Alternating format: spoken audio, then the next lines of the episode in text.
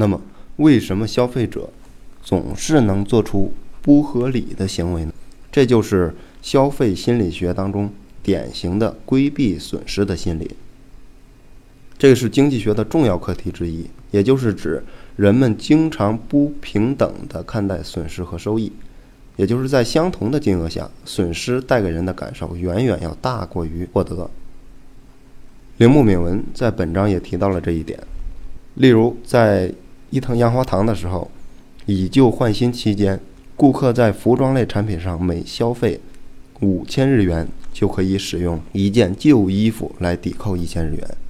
这一活动举办了很多次，适用产品从西服套装、大衣、手提包，逐渐扩展到其他类衣物，甚至是床上用品四件套、家具以及餐具、电器等等类型。兑换金额也放宽为每购买三千日元，可以用一件旧物抵扣五百日元。其实从逻辑上考虑，这和打折促销并没有任何的差别，甚至需要消费者携带旧的物品来商场，比起直接打折更麻烦。然而，以旧换新期间的总体营业额却比原先提升了百分之二十到三十。此后，这一促销方式在零售业界迅速得到了普及。那么，为什么顾客松开了握紧的钱袋子呢？当初。铃木敏文提出以旧换新的方案时，公司内部出现了类似于返还消费税促销时的质疑声。连打折都先有人问津的现状下，顾客显然不可能被没有折扣、只能以旧换新的促销手段所打动吧？这正是商家惯常使用的理性思维模式。然而，人们的决策总是受到了心理以及情感因素的驱动。每户人家的衣柜里必定堆满了各种衣物，却又舍不得处理过时不再穿的服装。这是因为人们的内心本能地把丢弃与损失之间画上了等号。既然如此，不如我们就给消费者一个腾空衣橱空间的理由，例如用以旧换新来赋予废弃衣物新的价值，让顾客在购买。新的衣物时，可以用旧衣服来抵扣消费金额，避免了这种丢弃的损失的心理。我正是在洞察了这一消费心理的基础上，才提出了新的方案。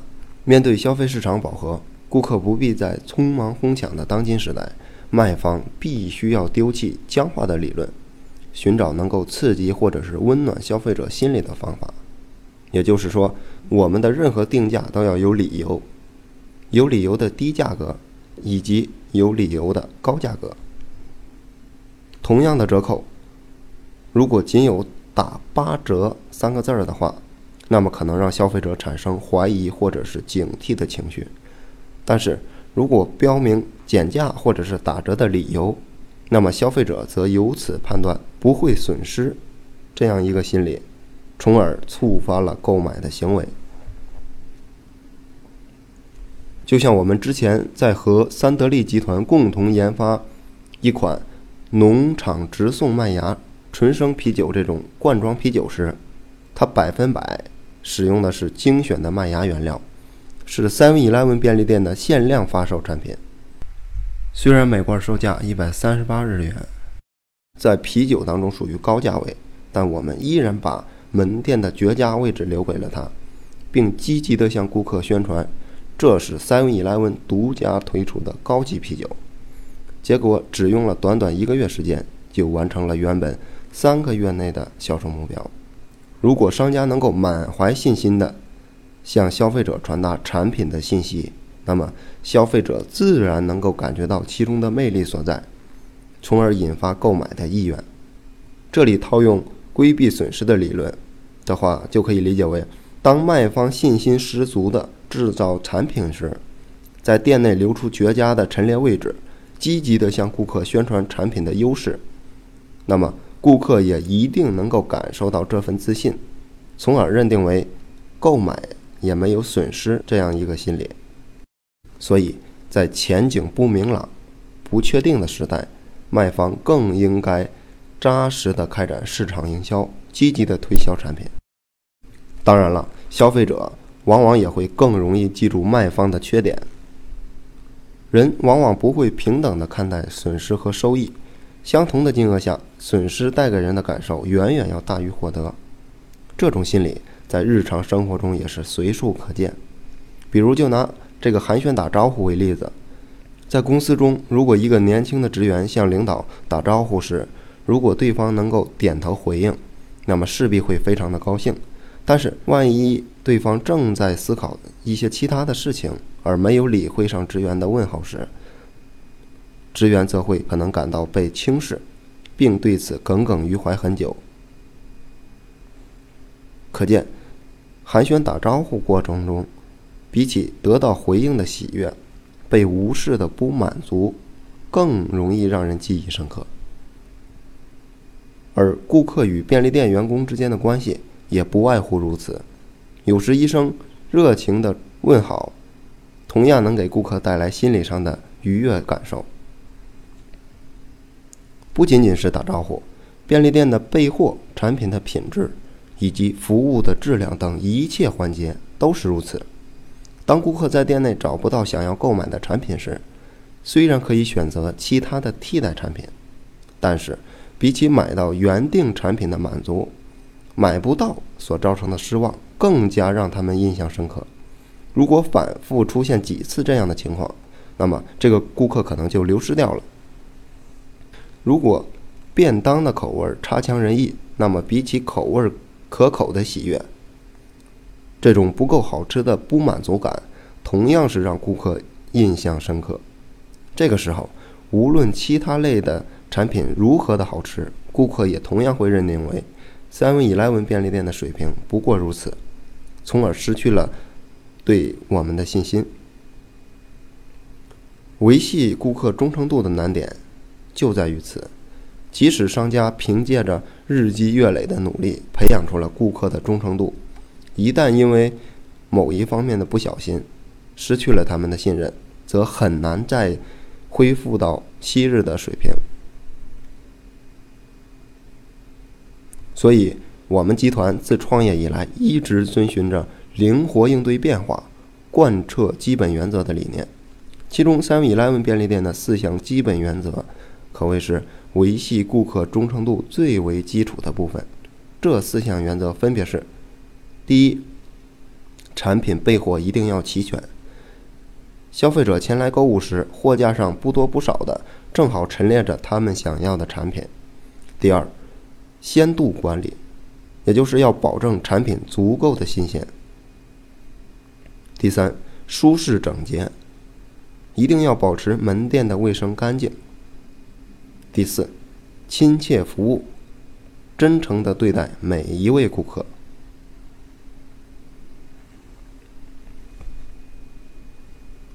当然了，不光是买方，不光是顾客有这样的心理。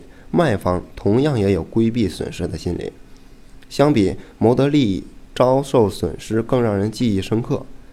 由此产生的规避心理，在卖家身上也显现的淋漓尽致。这里咱们可以举一个例子，这里咱们可以举一个出租车的例子，这里咱们可以举一个下雨天打车的例子，在下雨天的时候。出租车的司机每天一般会预先设定目标收入，只要当天达到目标，就会立刻收工。每到下雨的时候呢，人们通常比晴天更需要这个出租车，所以司机们可以在短时间内达成目标，比平时更早的收工回家。于是这就造成了雨，这就造成了雨天的时候总是出现打车难的情况。应用经济学的观点。司机的合理选择应该是在容易赚钱的雨天当中工作的更久，赢得更多的收入，但他们实际的行为却与之相反。这种现象又该如何解释呢？其实，司机赚不到当天的业绩目标，就意味着亏损，所以为了规避这种损失的心理，他们愿意长时间的工作，结果却往往赚不了多少。而另一方面，明明雨天工作的越久，则赚得越多，他们却认为达到业绩目标就够了，不愿意再采取积极的态度继续工作，由此形成了巨大的机会损失。类似出租车司机的行为，在门店零售产品的过程中也不例外。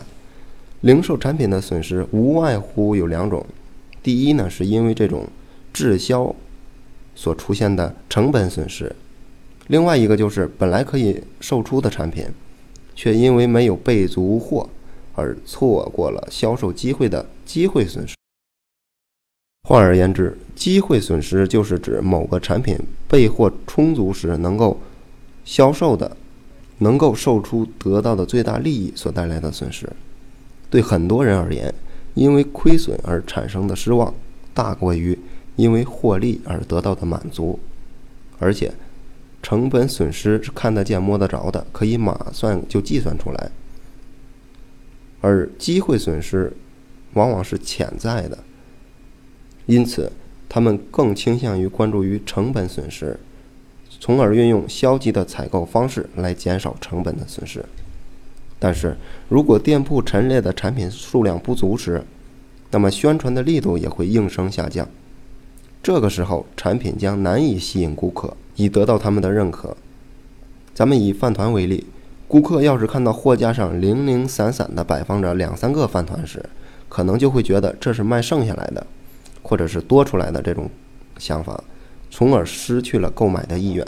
那么结果，本来你是为了规避成本损失而采取的消极采购方式，反而带来了更多的成本损失。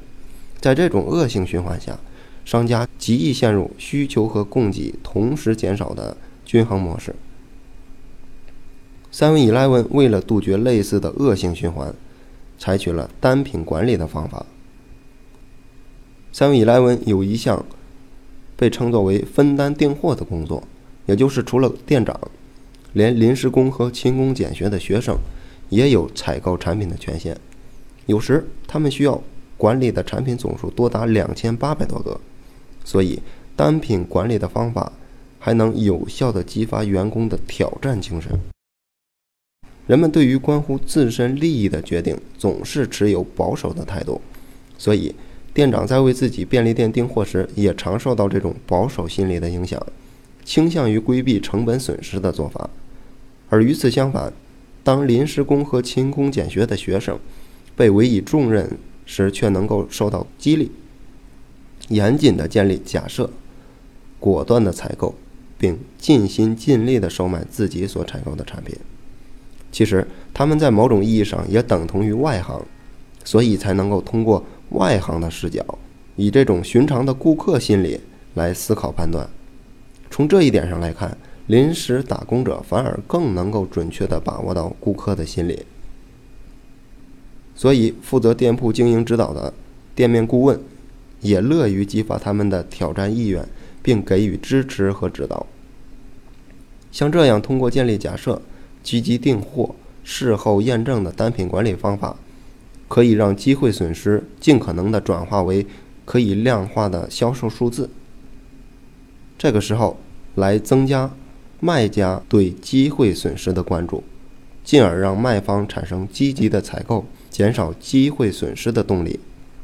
商家或是在店内大面积的陈列产品，或者是在待客与服务上精益求精。